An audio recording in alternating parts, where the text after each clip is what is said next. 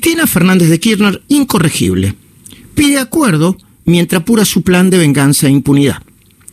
Jorge Luis Borges decía que los peronistas no son ni buenos ni malos, son incorregibles. Algo parecido se podría decir de la vicepresidenta. En términos políticos, ella es incorregible. Mientras llama a un acuerdo para solucionar el grave problema de la economía bimonetaria, su mayordomo político, el senador Oscar Parrilli, intentará imponer hoy un proyecto de ley cuyo objetivo es desplazar al procurador Eduardo Casal y elegir otra u otro incondicional.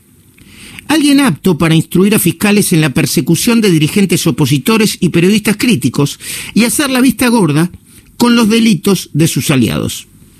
En realidad, la carta de Cristina Fernández y sus múltiples efectos se podrían encuadrar en lo que Miguel Guñaski bautizó como populismo psiquiátrico.